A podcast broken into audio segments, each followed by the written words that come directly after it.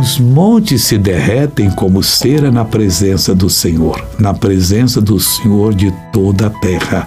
Tudo que estiver errado na sua vida, leve na presença de Deus, porque os montes, as coisas mais firmes que há no mundo, se derretem na presença dele. Se Deus chegasse ali na região do Himalaia, aproximava aquela montanha que é a maior do mundo, as neves começariam a derreter, mas ia dar inundação em toda parte, as pedras se desfariam tudo, ia surgir água no meio das pedras. Por quê? Porque Deus é poder.